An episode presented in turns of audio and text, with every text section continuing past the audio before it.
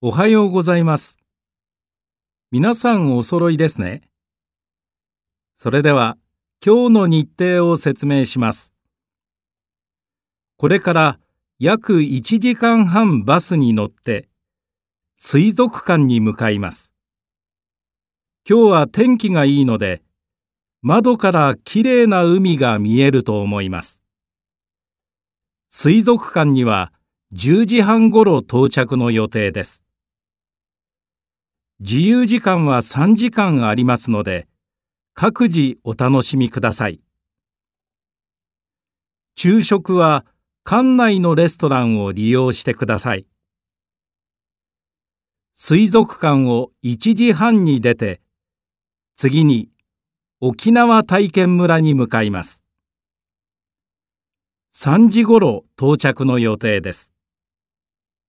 ここでは伝統的な沖縄の家を見たり、沖縄文化を体験したりできます。ホテルには6時ごろ戻ってくる予定です。それでは今日一日よろしくお願いします。